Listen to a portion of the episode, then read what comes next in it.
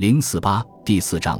五卅事件及其引发的大规模群众运动。直奉战争结束后，在张作霖、冯玉祥支持下，段祺瑞在北京成立中华民国临时执政府，并随即召开善后会议，试图解决时局之纠纷，并为国民会议的举行做好准备。但是善后会议刚结束不久，国民会议还未及开幕，五卅惨案便突然发生。并由此引发了一系列严重的外交与政治事件，以及规模浩大的群众运动。以此为契机，二十世纪二十年代的中国历史亦有了一个大转折。